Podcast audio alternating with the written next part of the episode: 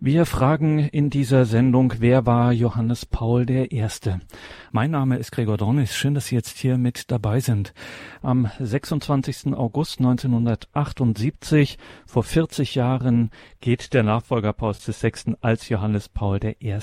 aus diesem Konklave hervor.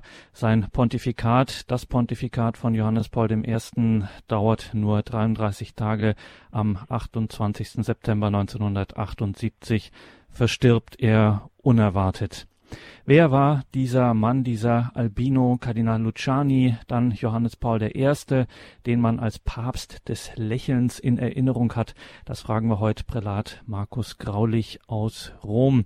Markus Graulich ist Salesianer Don Boscos. Er hat im Kirchenrecht promoviert und habilitiert. Es ging dann sehr schnell in den 90er Jahren dann in Rom weiter als Professor für Kirchenrecht und dann folgte eine Karriere an der Kurie mit wichtigen Stationen wie der Apostolischen Signatur und der römischen Rota und schließlich im Mai 2014 ernannte Papst Franziskus Prälat Markus Graulich zum Untersekretär des Päpstlichen Rates für die Gesetzestexte.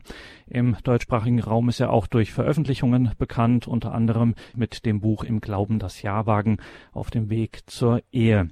Wir haben Prälat Markus Graulich jetzt in Rom am Telefon. Grüße Gott, Prälat Graulich. Ja, grüße Sie. Guten Tag. Prälat Graulich, ich habe Sie jetzt vorgestellt, auch mit Ihrer kirchenrechtlichen Expertise. Da sind Sie auch ein viel gefragter Mann, auch in den Medien. Jetzt denkt man sich, naja gut, was hat so ein Mann über Johannes Paul I.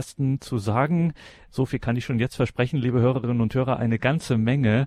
Wir fangen mal damit an mit diesem Jahr 1978. Da waren Sie, Markus Graulich, gerade einmal 14 Jahre alt und haben doch, wie Sie mir verraten haben, eine sehr lebendige Erinnerung an dieses Jahr, dieses drei Päpste Jahr. Wie haben Sie diese Zeit erlebt, diese 33 Tage, die durch Johannes Paul I. geprägt waren? Ja, das war für mich eine sehr interessante und sehr wichtige Zeit. Äh, ich hatte mich schon immer als Messdiener und so weiter für die Kirche interessiert, auch für Geschichte und epochale Ereignisse. Und dann waren die Sommerferien 78, äh, wo dann Paul VI. starb am 6. August. Und die Zeitungen dann natürlich darüber berichteten, wie geht ein Konklave, wie geht das vor sich, was passiert da, wie wird die Geheimhaltung, was ist mit dem weißen Rauch. Und das fand ich alles sehr spannend, sowohl aus einer kirchlichen als auch aus einer historischen Perspektive und habe mich da sehr beschäftigt. Es war damals auch eine sehr breite Berichterstattung in den Medien, sowohl über den Tod Pauls VI. als auch seine Beerdigung dann und die Vorbereitungen des Konklaves und des Konklave selber. Ich habe das versucht, soweit es ging, zu verfolgen über die Medien. Damals gab es ja im Fernsehen nur drei Programme. Das war etwas weniger ausführlich als heute. Ich habe allein beim letzten Konklave auf drei Sendern kommentiert, also von daher ist die Auswahl größer geworden. Und habe das mit sehr großem Interesse verfolgt und war ziemlich bald fasziniert von dieser Gestalt des neuen Papstes, die nicht so hieratisch war wie Papst Paul VI., der immer etwas entrückt wirkte und äh, etwas fern von den Menschen, sondern der einfach durch sein Lächeln und die Art und Weise, wie er äh, auftrat, wie er rüberkam, auch in den Medien, dann im Fernsehen, eine ganz große Faszination auf mich ausgeübt hat. Das ist interessant, dass Sie das sagen. Es war ja doch auch eine bewegte Zeit. Ich stelle mir auch gerade so den jungen Markus Graulich vor mit den 14 Jahren. Trotzdem hat dieser Johannes Paul I. hat auf Sie Eindruck gemacht. Er hat Sie fasziniert. Ja. Und ähm, ich habe mich dann auch mit ihm beschäftigt. Das kam ja dann, das war dann schon nach seinem Tod, äh, kamen dann die ersten Bücher auch heraus, seine berühmte Briefsammlung, ihr Ergebener heißt es in Deutsch, im italienischen Illustrissimi, wo er in fiktiven Briefen an Persönlichkeiten äh, verschiedene Grundlagen des Glaubens auch einfach darstellt. Also die gehen von Pinocchio über Mark Twain äh, bis hin zu Gestalten der Kirchengeschichte wie Teresa von Avila, Franz von Sales und so weiter. Dann kamen auch die ersten Biografien und ich bin dann 1980 das erste Mal nach Rom gekommen im Rahmen der Ministrantenwallfahrt, die damals nicht im heißen Sommer, sondern im April stattfand. Und da war eines meiner Ziele, eben das Grab von Johannes Paul zu besuchen, weil diese Faszination immer noch weiterging. Und ich habe mir damals so eine Bleistiftzeichnung gekauft, weiß ich immer noch für 500 Lire. Seiner Zeit also ein ganz billiges Ding. Und das hat seit 1980 hängt das in all meinen Zimmern oder in all meinen Wohnungen, wo ich seither gewesen bin, hängt das auf. Im Moment ist es bei mir im Speisezimmer und viele Gäste, die ich habe, die fragen dann auch danach, warum das da hängt. Sagt Prälat Professor Markus Graulich, mit dem wir heute verbunden sind, mit der Frage, wer war Johannes Paul I., jener 33 Tage Papst im Dreipäpstejahr vor 40 Jahren, 1978. Prälat Graulich, Sie haben diese fiktiven Briefe erwähnt. Im Deutschen sind sie herausgekommen unter dem Titel Ihr Ergebener. Die hat Albino Luciani geschrieben. So hieß Johannes Paul I. ja mit bürgerlichem Namen. Erzählen mhm. Sie uns ein bisschen von diesem Menschen. Wer war Albino Kardinal Luciani? Also nach aller Beschäftigung mit ihm muss ich sagen, der war zunächst einmal ein ganz einfacher, gläubiger Mensch, der seine arme Herkunft aus einem Dolomitental nie verleugnet hat und der sein ganzes Leben, sei es als Erzieher und Professor im Priesterseminar in Belluno, sei es als Generalvikar, dann später als Bischof in Vittorio Veneto, als Patriarch von Venedig und auch als Papst, dafür eingesetzt hat, dass der Glaube weitergegeben wird. Das war sein ganz großes Anliegen den Glauben zu verkünden, den jungen Generationen. Das hat er schon als Seminarist getan. Da hat er Katechesen gehalten für die Jugendlichen in seinem Heimatdorf in Canale d'Agord. Das hat er später gemacht als Priester und das war ein Schwerpunkt seiner Ausbildung auch im Priesterseminar, dass er die Seminaristen und jungen Priester auf diese Aufgabe vorbereitet hat. Und das hat er auch als Bischof getan durch die Art und Weise, wie er gepredigt hat. Das waren sehr einfache Predigten, mit einem ganz tiefen Gehalt, die die Menschen einfach verstanden haben, wo er sehr viele Beispiele verwendet. Er war ein sehr belesener Mann. Er hat oft Beispiele aus der Literatur verwendet und äh, aus der Geschichte, die die Menschen kannten und hat sie dadurch fasziniert und für den Glauben interessiert. Also war ein tiefgläubiger Mensch, der versucht hat, diesen Glauben weiterzugeben, so wie es seine Eltern bei ihm gemacht haben. Dazu muss man vielleicht sagen, dass die Familiengeschichte von Luciani sehr besonders ist. Das war ja damals erst 1912 geboren, eine Zeit, in der viele in den Dolomiten und im Veneto nicht genügend Arbeit fanden. Die Felder waren zu klein, um die Familie zu ernähren. Und die Väter mussten oft emigrieren und zeitweise im Ausland leben. Der Vater von Luciani hat zum Teil in Deutschland gearbeitet, hat in der Schweiz gearbeitet. Und er hatte bei diesen, ähm, ja, wie soll man das nennen, Saisonarbeiten, hat er auch ein paar sozialistische Ideen aufgenommen, war also jetzt gar nicht mal so kirchlich. Und man hatte befürchtet, er wird nie die Zustimmung geben, dass sein Sohn ins Priesterseminar eintritt. Hat sie aber dann doch gegeben und war nachher auch froh, dass er diesen Weg gegangen ist. Seine Mutter war diejenige, die sehr stark für die Glaubenserziehung gesorgt hat, gemeinsam mit dem Pfarrer dort in der Gemeinde aus der sehr viele Priester hervorgegangen sind, obwohl es nur eine kleine Gemeinde ist. Und ja, diese Glaubensweitergabe hat ihn sein Leben lang beschäftigt.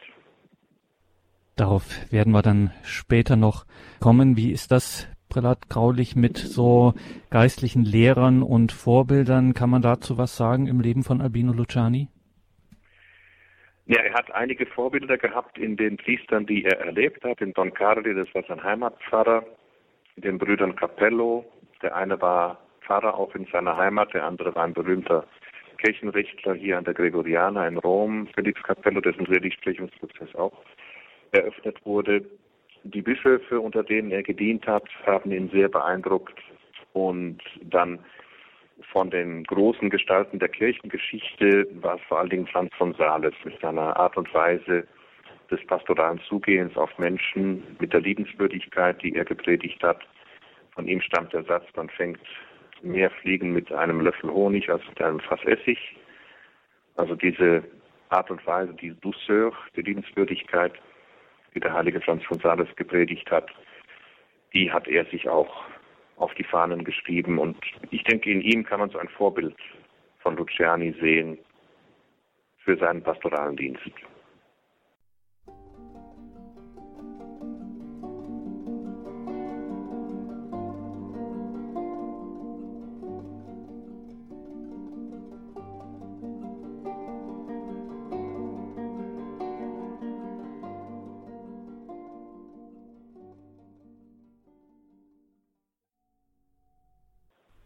Johannes Paul I., wer war das? Dieser Albino Luciani, der als einer der ersten Bischöfe von Johannes dem 23. geweiht wurde und dann schließlich und schlussendlich Patriarch von Venedig wurde und als solcher dann auch 1978 vor 40 Jahren am 26. August als Johannes Paul I. aus dem Konklave damals hervorging, kann man auch von einer Theologie dieses Kardinals Luciani sprechen? Haben wir da Belege, Zeugnisse, die uns da weiterhelfen können? Ja, er hat äh, in Dogmatik promoviert an der Gregoriana über die Seele im Werk Antonio Rosminis. Hat hier dann auch Dogmatik doziert und andere Fächer und Pastoraltheologie, auch Kirchenrecht am Seminar von Belluno in, und in Feltre. Er war aber jetzt kein Wissenschaftler. Also nicht wie, wie bei, bei Josef Ratzinger, nicht der lange als Professor tätig war und auch publiziert hat. Entsprechend Luciani war halt auch Professor, aber eben in einem Seminar, nicht in einer theologischen Fakultät. Und hat außer einem Buch keine Werke veröffentlicht. Seine Doktorarbeit hat er veröffentlicht und dann ein kleines Werk für Katecheten eben. Katechese in Brosamen, Katechese in Briccioli, wo er versucht, eben eine Methode der Katechese zu entwickeln, wie man den Glauben an die Jugendlichen weitergeben kann in der Katechese und im Religionsunterricht. Es sind dann später, äh, nach seinem Tod, sind seine Schriften gesammelt worden. Es gab also neben den Illustrissimi gibt es zwei Bücher mit Exerzitienkursen, die er gehalten hat für Priester. Und insgesamt sind seine ganzen Vorträge und ein großer Teil seiner Predigten und eben dann auch seine Werke wie die Doktorarbeit und das Werk über die Katechese und diese Exerzitienkursen in neun Bänden gesammelt worden. Also es gibt die Opera Omnia von Albino Luciani in neun Bänden, aber wie gesagt, 80 Prozent sind Texte von Vorträgen und Predigten. Und diese Theologie konzentriert sich immer wieder auf die hauptsächlichen Glaubenswahrheiten, auf, auch auf die Tugenden, wie er sie auch in den Katechesenreihen bei seinem, in seinem Pontifikat angefangen hatte, Glauben, Hoffnung, Liebe. Das sind immer wieder die Themen, um die er kreist, die Marienverehrung, die Familie, die Grundgebete. Also er ist kein spekulativer Theologe, sondern ein ganz pastoraler Mensch, der versucht, die Geheimnisse des Glaubens zu durchdringen und diese Geheimnisse dann auch den Menschen weiterzugeben und zu erschließen. Sagt Prälat Professor Markus Graulich aus Rom, der Kirchenrechtler, der sich ein ja seit den Tagen Johannes Pauls I. mit diesem besonderen Pontifikat auseinandergesetzt hat, mit ihm auch verbunden ist innerlich. Prälat Graulich, jetzt haben Sie ein Schlagwort gesagt, ein wichtiges, nämlich pastoral. Es fiel ja schon auf in unserem Gespräch, dass es bei Johannes Paul I., Albino Luciani, dass in diesem Theologenleben, in diesem bischöflichen Leben das Wort Katechese, Glaubensweitergabe ähm, eine große Rolle spielt. Muss man sagen, da äh, erscheint es schon so, als ob er auch in frühen Jahren, als noch niemand an das Konzil dachte sozusagen, dass er da schon eigentlich schon mit diesem, jetzt mal im positiven Sinne, Geist des Konzils äh, doch schon sehr davon durchdrungen war. Also dieses Anliegen, äh, den Glauben zu äh, weiterzugeben, zu stärken, ähm, mit einer pastoralen Initiative den Glauben äh, wieder bei den Leuten zu verankern und äh, den Menschen zu bringen, da war er doch schon, ähm, äh, hat er genau eigentlich in diese äh, Intention, die ja auch für das Zweite Vatikanische Konzil so entscheidend war, ähm, da hat er schon mit seiner Zeit auch sehr übereingestimmt. Ja, und ich denke, das war auch einer der Gründe, warum er nicht nur von seinen Bischöfen, es waren in der Zeit, als er in Belluno Generalvikar war, beziehungsweise Pro-Generalvikar waren zwei Bischöfe, die ihn schon empfohlen hatten als Bischof. Und Johannes der 23. hat ihn ja gekannt, war ja in der gleichen Provinz als Patriarch von Venedig, in der gleichen Provinz wie Belluno. Und hat dann irgendwie gefragt, wieso ist dieser Luciani eigentlich noch nie Bischof geworden? Er stimmte also mit ihm in den Haltungen überein. Dann hat man ihm gesagt, na ja, das ist ein guter Mann, äh, aber der ist so schwach in der Gesundheit und so weiter. Also wenn er ein guter Mann ist, soll er Bischof werden. Wenn die Gesundheit nicht schwach ist, dann haben wir halt einen heiligen Bischof, dann stirbt er schnell. Das ist nicht das Problem, der kann Bischof werden. Und dann war er ja auch äh, bei der ersten Weihe von Bischöfen, die Johannes der 23. vorgenommen hat, im Dezember, also zwei Monate nach seiner Wahl, ist er dann Bischof damals von Vittorio Veneto geworden. Also ich denke, da war auch eine Syntonie zwischen beiden. Und natürlich die Teilnahme am Konzil. Er hat ja praktisch von den Vorbereitungen und dann alle Sitzungen miterlebt als Bischof. Das hat ihn schon geprägt. Auch in seiner Art und Weise. Er hat versucht, auch immer in Briefen an seinen Klerus und an seine Gläubigen vom Konzil zu berichten, die Ideen des Konzils weiterzugeben. Das war für ihn eine prägende Erfahrung und da stimmte er auch überein mit, mit den Lehren des Konzils. Eine Sache muss man auch sagen, es wird ja heute oft gesagt, es gibt diesen Unterschied zwischen Lehre und Pastoral. Das war bei Luciani eben nicht. Er hat versucht, was aus meiner Sicht auch das Anliegen von Johannes war, nicht die Lehre zu ändern oder die Lehre hintanzustellen, sondern eben die Lehre zu vermitteln. Also für ihn war das, was die Kirche lehrt, was die Konzilien gelehrt haben, was die Päpste gelehrt haben, immer maßgebend. Der konnte da auch sehr streng sein, was diese Dinge angeht. Und er hat das in einem großen Gehorsam gelebt gegenüber dem Lehramt der Kirche, also hätte jetzt nicht neue Ideen in dem Sinne vom Inhalt her eingebracht, sondern ihm ging es nur darum, wie kann ich diesen Inhalt, der mir vorgegeben ist, den ich nicht selber erfinde, sondern den Glauben der Kirche, wie kann ich den heute den Menschen vermitteln, so dass sie ihn verstehen. Vielleicht ein kleines Beispiel. Es ist der 50. Jahrestag der Enzyklika Humane Vitae gewesen. Und wie viele andere Bischöfe war Luciani privat der Meinung, man könne durchaus eine künstliche Geburtenregelung erlauben. Aber als Paul VI. seine Entscheidung getroffen hatte, als Humane Vitae veröffentlicht war, hat er sie ohne Wenn und Aber verteidigt. Ohne jegliche Kritik hat er über den Papst hat gesprochen. Jetzt ist das die Lehre der Kirche. Es ist immer die Lehre der Kirche gewesen. Die ist nicht geändert worden. Jetzt gehen wir weiter mit dieser Lehre.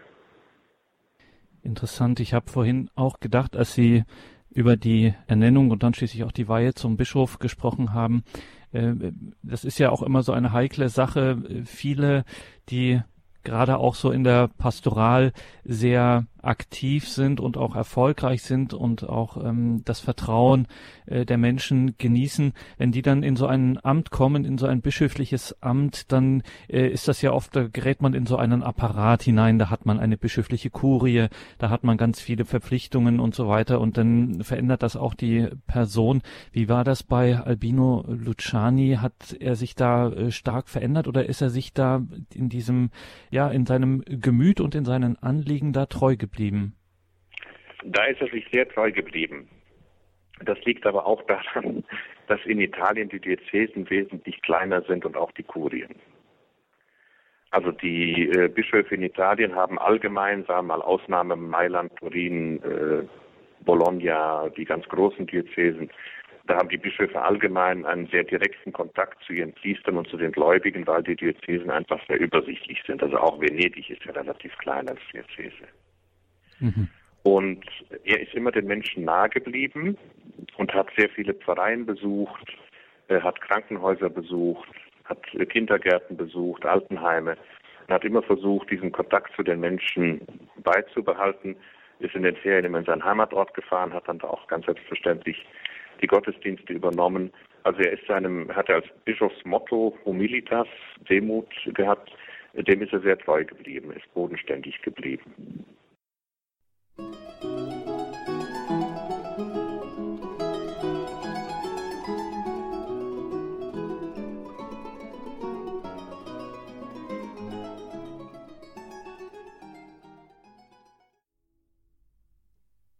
Johannes Paul I.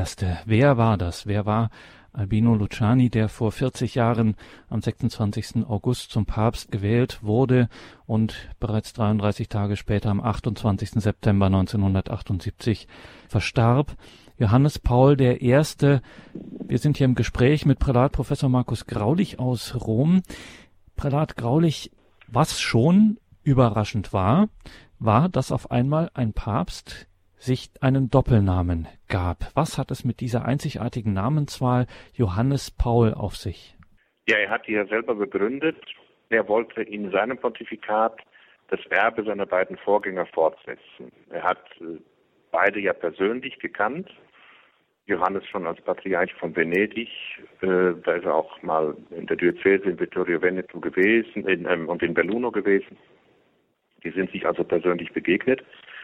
Und Paul VI. hat er natürlich öfter getroffen während des Konzils und auch danach. Er hat ihn zum Kardinal gemacht. Und es gibt diese berühmte Szene, wo äh, Paul VI. zu Besuch ist in Venedig und dem damaligen Patriarch Luciani seine Stola umlegt vor dem Markusdom auf dem Podium. Und an diese Begebenheit erinnert er bei der Namenswahl und sagt, also der eine hat mich zum Bischof geweiht, der andere hat mich vor allen Leuten total rot werden lassen, indem er seine Stola umgelegt hat. Und er wollte einfach dieses Werk der beiden Konzilspäpste fortsetzen und hat sich deshalb diesen Doppelnamen gegeben. Was heißt das, Prälat Graulich, wenn Sie sagen, er wollte das Werk dieser beiden Vorgänger, Johannes des 23. und Paulus des 6. fortsetzen? Ja, in seinem Pontifikat wollte er weiter das Konzil umsetzen. Das hatte ja bei Paul VI. begonnen und damit eben die Idee, Johannes des 23. fortsetzen, den Glauben zu verhäutigen, also das berühmte Aggiornamento weiterzuführen, was das Anliegen Johannes des 23. gewesen war. Also einerseits die persönliche Dankbarkeit, dann andererseits das Erbe dieser beiden Päpste, die Botschaft des Konzils, die wirkliche Botschaft des Konzils, der er gut kannte als Konzilsvater, in die heutige Zeit zu übersetzen und damit der Kirche in der heutigen Zeit einen Stand zu geben.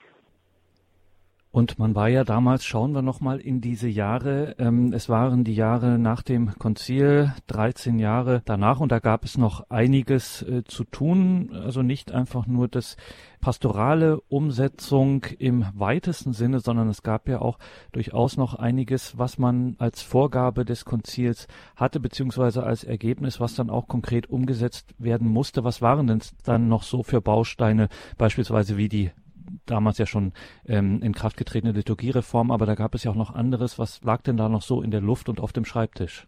Ja, die Liturgiereform war ja abgeschlossen, zumindest in Italien. Äh, der Text lag in Italienisch vor. Es war aber das Problem der Nachkonzilszeit, dass es dann zu sehr vielen äh, Aufständen gekommen ist und dass viele weit über das hinausgegangen sind, was das Konzil eigentlich wollte.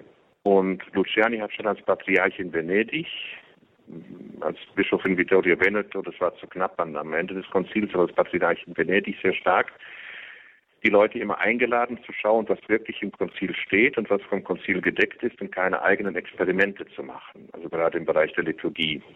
Da wurde ja sehr viel experimentiert und sehr viel auch äh, Missstände geschaffen, die, unter denen wir zum Teil heute noch leiden. Er hat immer gesagt, wir müssen warten, eben bis äh, der Vatikan entschieden hat, bis ein Messbuch da ist im Italienischen und äh, das dann umsetzen, so wie es geschrieben steht. Und diese wirkliche Umsetzung des Konzils und nicht irgendeiner Idee des Konzils zu folgen, die man vielleicht hatte, das ist sein Anliegen gewesen. Da hat er auch viel Kritik für bekommen, auch als Patriarch von Venedig, weil er dann auch Gehorsam eingefordert hat von den Priestern, die sehr stark übertrieben haben. Und auf dieser Linie wollte er auch die Kirche weiterführen. Es gab damals äh, einen Streit mit den Jesuiten, die unter Pater Arupe sehr nach links gedriftet waren. Den hat dann Johannes Paul II. beigelegt. Es gab viele Spannungen auch in einigen Episkopaten und das ist natürlich viel Spekulation, aber relativ gut gesicherte Spekulation. Diese Spannung hat auch zur Wahl von Luciani geführt.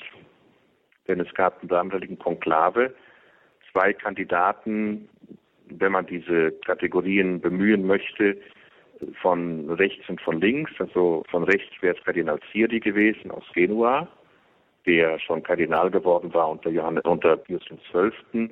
und der sehr für die Tradition stand und für die rechte Lehre. Und von links war der damalige Erzbischof von Florenz, Kardinal Benelli. Und das waren die großen Kandidaten, die in dieses Konklave gingen. Und Luciani war so ein Kompromisskandidat, der eben fest war in der Lehre, also der machte den Konservativen keine Angst und trotzdem eine Art hatte, auf die Menschen zuzugehen, Das heißt, dann war auch für Liberale akzeptabel. Und dann ist er sozusagen als Kompromisskandidat dann damals gewählt worden. Weiß Prälat Markus Graulich, der Untersekretär des Päpstlichen Rates für die Gesetzestexte in Rom. Ihn fragen wir heute in dieser Sendung, wer Johannes Paul I. war, jener 33 Tage Papst des Jahres 1978, am 26. August gewählt, vor 40 Jahren und am 28. September verstorben. Eine denkbar kurze Zeit, Prälat Graulich, für ein Pontifikat hat Johannes Paul I. in diesen 33 Tagen des Spätsommers und Frühherbstes 1978 auch eigene Wegmarken setzen können? Das ist schwierig. Also ich denke, eine Wegmarke, die er gesetzt hat, war die Art und Weise seiner Katechesen und seiner Predigten. Die Katechesen in der Mittwochsaudienz gingen ja um die Tugenden, wie ich vorhin schon gesagt hatte, äh, die Predigten zu verschiedenen Themen. Er hat einen neuen Ton angeschlagen. Äh, Paul VI. hatte, wenn man seine Texte liest, das ist wunderbar, aber die waren zum Zuhören so schwierig. Die kann man als, als Texte sehr schön lesen. Und Johannes Paul I. hatte eben eine ganz einfache Sprache gefunden in seinen Predigten und in seinen Audienzansprachen, die die Menschen unmittelbar angesprochen hat und unmittelbar verstanden haben. Was dann Johannes Paul II. zum Teil auch weitergeführt hat. Also die Art und Weise, als Papst zu agieren, einfach diese Offenheit, das auf die Menschen zugehen, was dann Johannes Paul II. weitergeführt hat auf seine Weise. Äh, ich habe in einem Buch gelesen, dass dieses Konklave, das erste Konklave von 1978, so etwas war wie die Abfahrt an einem Autobahnkreuz. Also man war mit Paul VI. auf einer Autobahn unterwegs und Johannes Paul II., äh, Johannes Paul I. bedeutet dann die Schleife, die man ausfahren muss, um in eine andere Richtung weiterzufahren. Also er hat es das ermöglicht, dass dann Johannes Paul II. andere Akzente setzen konnte. War so eine Art Scharnier zwischen diesen beiden Pontifikaten. Der Unterschied zwischen Paul VI. und Johannes Paul II. wäre vielleicht zu direkt gewesen und er hat so eine Mittlerfunktion gespielt in der Art und Weise, wie er eben aufgetreten ist. Was er nicht geschafft hat zum Beispiel war, dass er alle Dinge abschaffen konnte, die er nicht wollte. Äh, zum Beispiel Paul VI. ist noch getragen worden bei den Liturgien und bei den Audienzen und er ist zunächst zu Fuß gegangen. Und dann hat man ihn aber nachher überzeugt, die Menschen sehen ihn besser, wenn er sich wieder auf den Tragesessel setzt und dann hat er in den letzten Tagen seines Pontifikates auch wieder den Tragesessel verwendet. Also man hat sich dann auch von seiner Umgebung beeinflussen lassen, was Johannes Paul dann nicht getan hat. Er hat gesagt, wenn die mich nicht sehen, da gibt es andere Möglichkeiten und hat dann zum Beispiel in der Audienzhalle äh, alle paar Meter so ein Podest einbauen lassen, äh, wo er dann hochstieg, damit sie ihn sehen konnten und so weiter. Das hat Johannes Paul I. noch nicht getan, da war er zu demütig für. Aber er war so ein guter Übergang. Und es gibt Prälat Graulich, da fragen wir jetzt auch mal den, ähm, den Kirchenrechtler und Kenner auch der Szene. Es gibt einen Seligsprechungsprozess, ähm, der für Johannes Paul I. läuft. Wie ist denn da der aktuelle Stand? Ja, äh, sein Seligsprechungsprozess hat ja immer zwei Teile. Der wichtigste und umfangreichste Teil ist der erste, wo es darum geht, den sogenannten heroischen Tugendgrad festzustellen eines Kandidaten. Und dieser Prozess hat in zwei Etappen stattgefunden, ist inzwischen abgeschlossen. Er hat also den Rang eines Dieners Gottes jetzt äh, und ihm wurde der heroische Tugendgrad zuerkannt. Dieser Prozess hat stattgefunden zunächst in äh, Belluno, in der Diözese, in der er geboren ist, von 2003 bis 2006. Und in diesem Prozess wurden 167 Menschen befragt, die ihn persönlich kannten und die Auskunft geben konnten über die verschiedenen Stationen seines Lebens. Dann sind die Akten nach Rom gekommen, da wurden die studiert und geprüft. Man hat festgestellt, äh, es fehlen Aussagen über die Zeit seines Pontifikates. Und hat dann nochmal 21, meistens Kardinäle, auch Papst Benedikt, befragt, äh, wie sie die Zeit des Pontifikates erlebt haben. Und danach ist das alles abgeschlossen worden. Dann geht es in eine Kommission von Theologen und schließlich in die Kommission der Kardinäle. Und die haben dann zugestimmt, dass ihm der heroische Tugendgrad zuerkannt werden kann. Und jetzt warten wir auf den zweiten Teil dieses Prozesses, wo es dann darum geht, ein Wunder, was auf die Fürsprache Johannes Paul I. geschehen ist, anzuerkennen und danach kann die Seligsprechung erfolgen. Wer war Johannes Paul I.? Das haben wir in dieser Sendung gefragt. Wir waren im Gespräch mit Prälat Markus Graulich, der Untersekretär des Päpstlichen Rates für die Gesetzestexte in Rom. Prälat Graulich, das ist eine immer wieder vielleicht ein bisschen klischeehaft auch gestellte Frage. Trotzdem, sie ist schon ernst gemeint. Zum Abschluss unseres Gesprächs hat Johannes Paul I. unserer Zeit, unseren Tagen noch etwas zu sagen, beziehungsweise was hat er uns heute zu sagen? Ich denke, die Botschaft seiner, seines Pontifikates oder seines Lebens ist einfach diese Einladung zum einfachen, demütigen Glauben. Er hat seinen Glauben im Gehorsam gegen die Kirche und gegen das Lehramt gelebt und hat ihn eben versucht weiterzugeben. Und das ist auch seine Einladung, dass es nicht Wichtigeres gibt, als den Glauben in seinem eigenen Leben zu leben und ihn an die weiterzugeben, die uns in irgendeiner Weise anvertraut sind, sei es an die eigenen Kinder, sei es an die Menschen, die zu uns kommen in einem, und in einem Gespräch Rat suchen, sei es an die Menschen, die uns begegnen in der Pastoral oder in anderen Gesprächen, auch zufällig im Zug oder im Flugzeug, und in demütiger Haltung das anzunehmen, was die Kirche lehrt, um es weiterzugeben an die Menschen, die Orientierung suchen. Und das eben in einer Gelassenheit, die er auch ausgestrahlt hat, mit einem Lächeln, nicht mit Gewalt und dann den Glauben dadurch weiterzugeben. Ich glaube, das ist seine Botschaft für die Kirche von heute. Wer war Johannes Paul I.? Das haben wir in dieser Sendung Prälat Markus Graulich aus Rom gefragt. Der Kirchenrechtler, der Untersekretär des Päpstlichen Rates für die Gesetzestexte, hat sich seit den 33 Tagen des Pontifikates von Johannes Paul I. intensiv beschäftigt und stand uns heute hier Rede und Antwort zu diesem besonderen Papst, der am 26. August 1978 als Nachfolger von Paul VI. aus dem Konklave hervorging und bereits 33 Tage später am 28. September 1978 vor 40 Jahren überraschend verstarb. Von unserem Gesprächsgast Prälat Markus Graulich liegen auch einige Publikationen vor. Als allererstes zu erwähnen das Buch gemeinsam mit Ralf Weimann geschrieben Im Glauben das Jahrwagen auf dem Weg zur Ehe, ein Ehevorbereitungsbuch für Paare, die das Wagnis der Ehe eingehen möchten und im Glauben das Ja wagen möchten. Nähere Angaben dazu in den Details zu dieser Sendung im Tagesprogramm auf horeb.org. horeb.org. Danke, Prälat Graulich, für diesen Einblick in das Leben von Johannes Paul I. Der heroische Tugendgrad ist von Papst Franziskus anerkannt worden, also es fehlt nicht mehr viel für die Seligsprechung. Dann schauen wir mal. Danke nach Rom. Wir lassen Sie nicht gehen, ohne dass Sie uns nicht zuvor den Segen gespendet haben. Der Herr sei mit euch. Und mit deinem Geiste. Es segne und behüte euch der allmächtige Gott, der Vater, der Sohn und der Heilige Geist. Amen. Amen.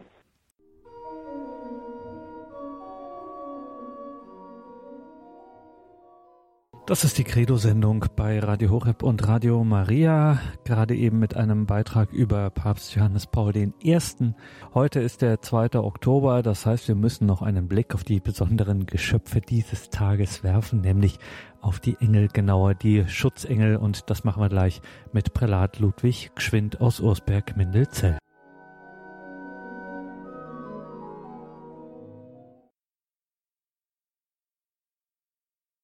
Die Engel beschäftigen uns heute in dieser Sendung genauer das, was wir die Schutzengel nennen. Herzlich willkommen und grüß Gott zu dieser Sendung, sagt Gregor Dornis. Wir hören hier Gedanken von Prälat Ludwig Gschwind aus Ursberg-Mindelzell. Prälat Gschwind hat zu diesem Thema vor einigen Jahren bereits eine Sendung gemacht und in die Highlights davon hören wir heute hinein. Wer sind die Engel? Sie sind rein geistige, körperlose, unsichtbare und unsterbliche Geschöpfe. So sagt es der Katechismus der katholischen Kirche. Rein geistige, körperlose, unsichtbare und unsterbliche Geschöpfe.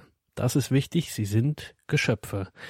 Glaubensbekenntnis heißt es ja im Bekenntnis zum Schöpfer der sichtbaren und der unsichtbaren Welt. Und dazu die unsichtbare Welt, das sind eben die Engel, rein geistige, körperlose, unsichtbare und unsterbliche Geschöpfe.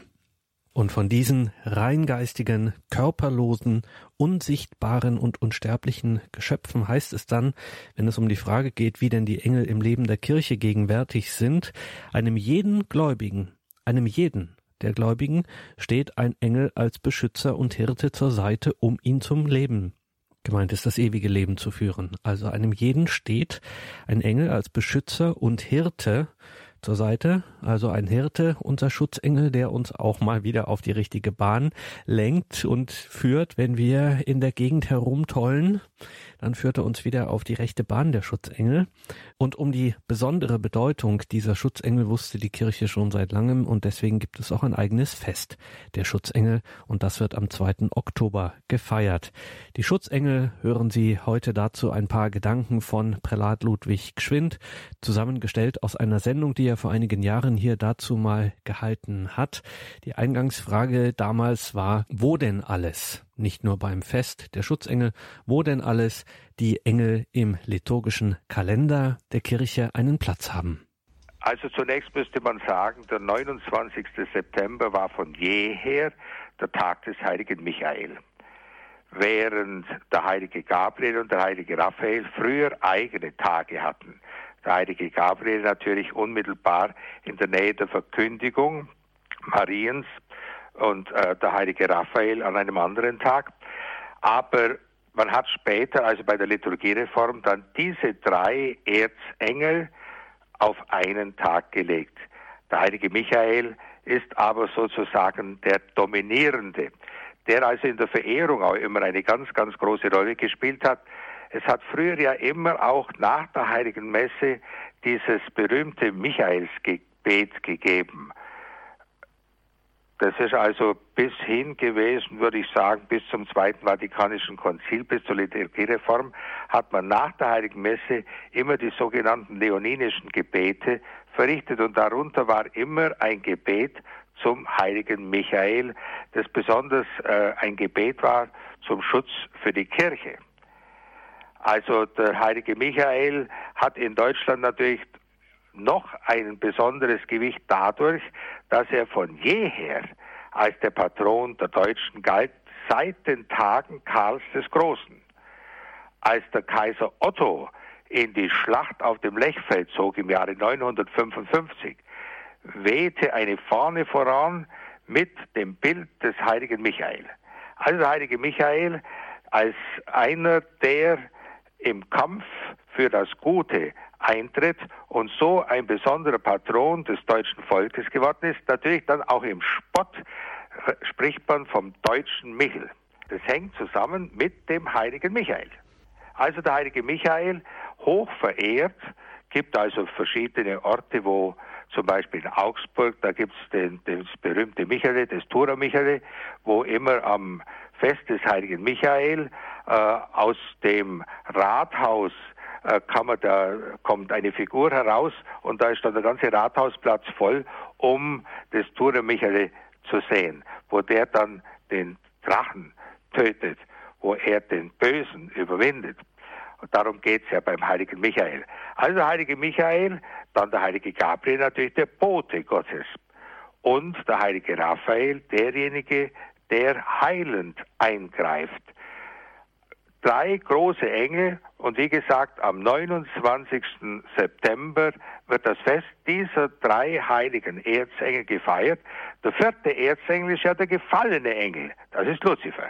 Dann am 2. Oktober äh, ist seit dem Jahre 1698 äh, das Fest der heiligen Schutzengel.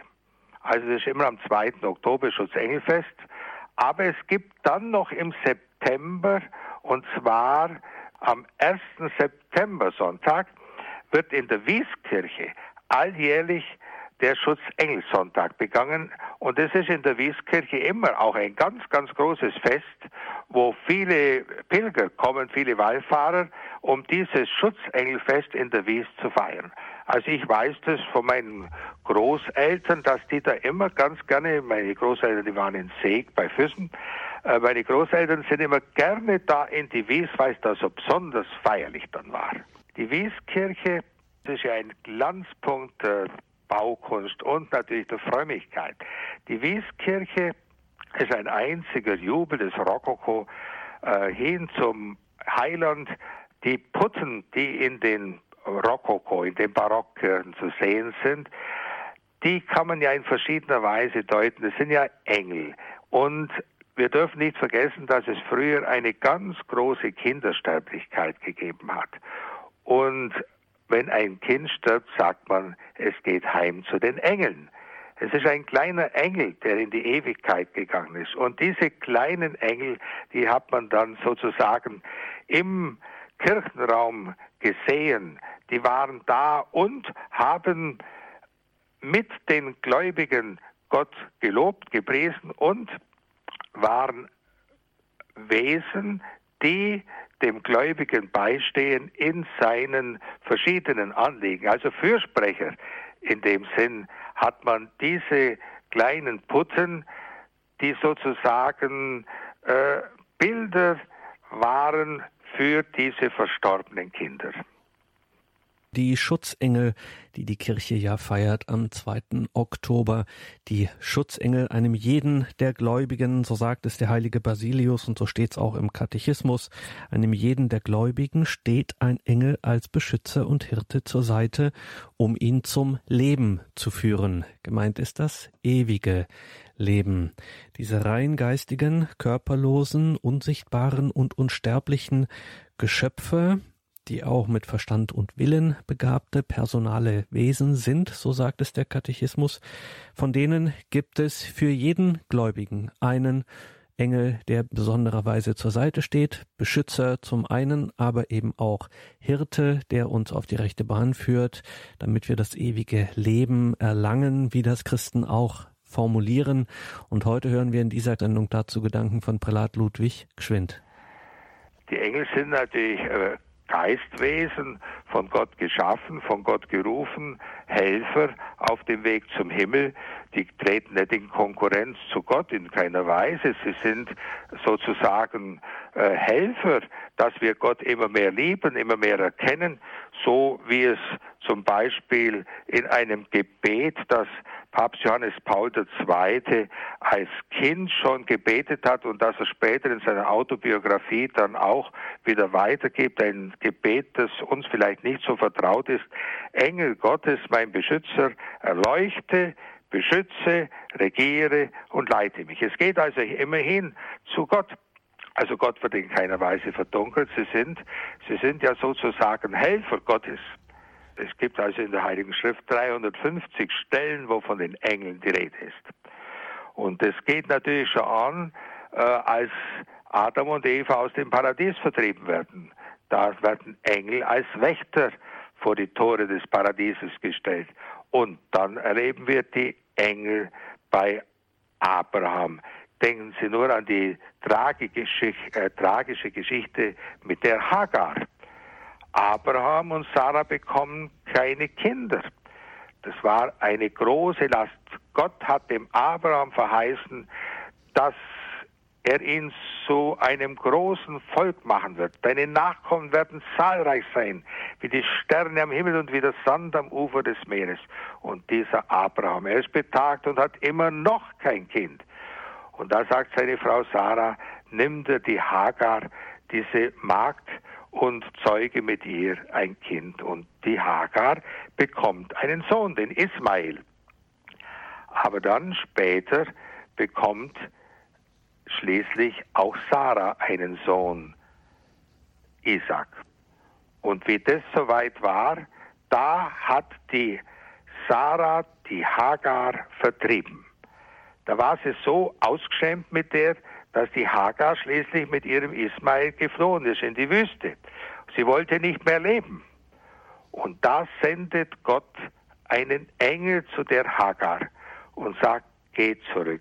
Er stärkt sie, er hilft ihr, er ermutigt sie und sie kehrt dann wieder zurück und Abraham, der muss dann schauen, dass die zwei Frauen miteinander auskommen. Wie gesagt, da sieht man, wie äh, Engel natürlich dann auch im Auftrag Gottes als Boten schützend eingreifen. Ja, oder denken Sie an das Opfer Abrahams, wo der Engel dann im letzten Augenblick kommt und sagt, Abraham, Gott hat gesehen, dass du im Gehorsam bist. Jetzt leg dein, leg dein Messer weg und dann finden sie da dieses, äh, finden sie ein Opfertier, das sie dann schlachten und Gott darbringen. Wo Isaac Gott zum Opfer dargebracht werden sollte und der Abraham einfach im völligen Vertrauen auf Gott das tun würde und im letzten Augenblick wird er zurückgerissen. Also auch da ein Engel, der eingreift, ein Engel, der dem Abraham sozusagen das Messer aus der Hand nimmt. Und so finden wir Engel immer wieder, oder denken Sie an die Himmelsleiter, wo Jakob auf der Flucht ist vor seinem Bruder Esau, wo er den Segen des Erstgeborenen sozusagen sich unter den Nagel gerissen hat, obwohl natürlich der Esau vorher seinem Bruder Jakob äh, diesen Segen, das Erstgeburtsrecht schon verkauft hat für das Linsengericht. Ja? Oder dann wie der Engel, wie der Engel sich dem Jakob in den Weg stellt, als er den Jabok überquert, als er heimkehrt in seine Heimat mit seinen Frauen, mit seinen Kindern und er dem Esau dann begegnen wird. Und da stellt sich in, ihm ein Engel in den Weg und ein Ringen die ganze Nacht hindurch. Und am Ende, da sagt der Engel, lass mich los. Und der Jakob sagt, ich lass dich los, aber zuerst musst du mich noch segnen.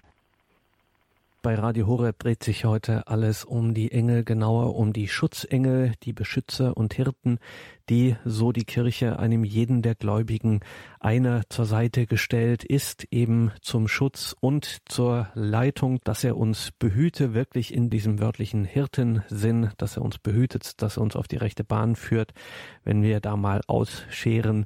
Auch dafür ist der Schutzengel da, dass er uns alle Zeit auf rechter Bahn führt, damit wir möglichst zu jeder Zeit gewappnet sind und eben unserem Herrn auch gegenübertreten, nicht von ihm lassen. In der Bibel natürlich ganz herausragend die drei großen Erzengelnamen Michael, Raphael und Gabriel. Auch dazu werden wir hier noch ein bisschen was hören in dieser Sendung, in der wir einige Gedanken von Prälat Ludwig Gschwind zusammengestellt haben, die er vor einigen Jahren hier bei uns gehalten hat. Also Engel haben auch Namen und auch das hat damals eine Rolle gespielt. Hören Sie weiter Prälat Ludwig Gschwind. Im Buch Daniel, da werden die Engel mit Namen genannt. Aber ansonsten sind sie einfach Engel. Die Engel zum Beispiel, die Cherubim, die Seraphim, die, die Engel, die zum Beispiel auf der Bundeslade dargestellt werden. Die Bundeslade wird ja auch beschützt von zwei Engeln, die dort angebracht sind. Ja, die zwei Cherubim, die man dort auf der Bundeslade angebracht hat, sozusagen, um äh, das Ganze zu beschützen und zu bewachen wo die zehn Gebote enthalten sind und der Stab des Aaron und der Krug mit dem Manna in der Bundeslade, dem Allerheiligsten der Juden. Der Engel Gabriel, der gesandt wird zu Maria. Aber vielleicht sollte man doch zuerst nochmal ins Alte Testament schauen, weil da ist ja diese großartige Geschichte drin von einem Schutzengel im wahrsten Sinne des Wortes, vom Engel Raphael, der dem Tobias auf seiner weiten Reise beisteht. Da muss man die Geschichte eigentlich von vorne anfangen mit dem Tobit, der alles verloren hat und dann sich eine neue Existenz aufgebaut hat, wieder zu Reichtum gekommen ist und dann befiehlt der dortige Herrscher, dass man die Juden nicht mehr begraben darf. Und dieser Tobit geht hin und begräbt trotzdem die Juden und verliert aufs Neue sein Vermögen und weil er wieder Juden begräbt, da kommt dann zu diesem Unglück noch ein weiteres, er verliert sein Augenlicht. Seine Frau, die kann es überhaupt nicht verstehen, dass er so ist, äh, dass er immer wieder hingehen muss, um die Toten zu begraben. Und dann haben sie nur einen einzigen Sohn und der Tobit erinnert sich, dass er einem einmal viel Geld geliehen hat und jetzt würde er gern seinen Sohn Tobias dorthin schicken, damit er das Geld holt. Eine unglaublich weite Reise, 3000 Kilometer, die er da zurücklegen soll zur damaligen Zeit, ein Abenteuer sondergleichen ein Spiel mit dem Leben und die Mutter Anna, die wehrt sich natürlich mit Händen und Füßen dagegen, dass ihr Sohn diese Reise unternehmen soll. Und der Tobias findet einen, der mit ihm gehen will. Und der Tobit segnet die beiden und sie ziehen los. Und dann sind manche Gefahren zu bestehen. Ein Fisch zum Beispiel, der, äh, den sie im Tigris dort, dem sie begegnen und den dann der Begleiter hilft zu, rauszutun und den haben sie dann geschlachtet und haben Verschiedenes mitgenommen. Und dann kam die nächste Gefahr, als der äh, Tobias die äh, Sarah kennenlernt und sich in sie verliebt. Aber diese Sarah, die hat schon äh, eine Reihe von Verlobungen hinter sich und die Verlobten sind jedes Mal gestorben. Und der Begleiter, er bringt es fertig, dass auch diese Gefahr überwunden wird und schließlich geht der Begleiter hin und holt das Geld, bringt es zurück und glücklich und zufrieden kehren sie alle zurück und da wird dem Tobit das Augenlicht wieder geschenkt und da will der Tobit diesem Begleiter die Hälfte des Vermögens schenken. Und da sagt er, nein, du brauchst mir nichts schenken, Gott hat mich geschickt. Ich bin Raphael, einer vom Throne Gottes, und Gott hat gesehen, was du Gutes getan hast, dass du die Toten begraben hast. Das ist ein Werk der Barmherzigkeit und du sollst dafür belohnt werden. Also eine Geschichte mit einem Happy End und äh, es ist natürlich eine großartige Geschichte auch des Schutzengels. Dieser Raphael, der Engel, der auch Heilung bringt, dem Tobit in seinem, der in seiner Blindheit war. Er löst dann die, das Augenlicht wieder, er kann wieder sehen. Also dieser Raphael ist einer, der vom Throne Gottes kommt. Gott hat ihn gesandt zum Schutze des Sohnes Tobias und zur Heilung für den Kreisen Tobit. Eines der schönsten Bücher im Alten Testament. Heilige Raphael gibt ja wunderbare Darstellungen, wo Raphael mit dem äh, Tobias da unterwegs ist. Auch sehr moderne. Äh, gerade auch moderne Künstler haben sich häufig auch mit Engeln auseinandergesetzt.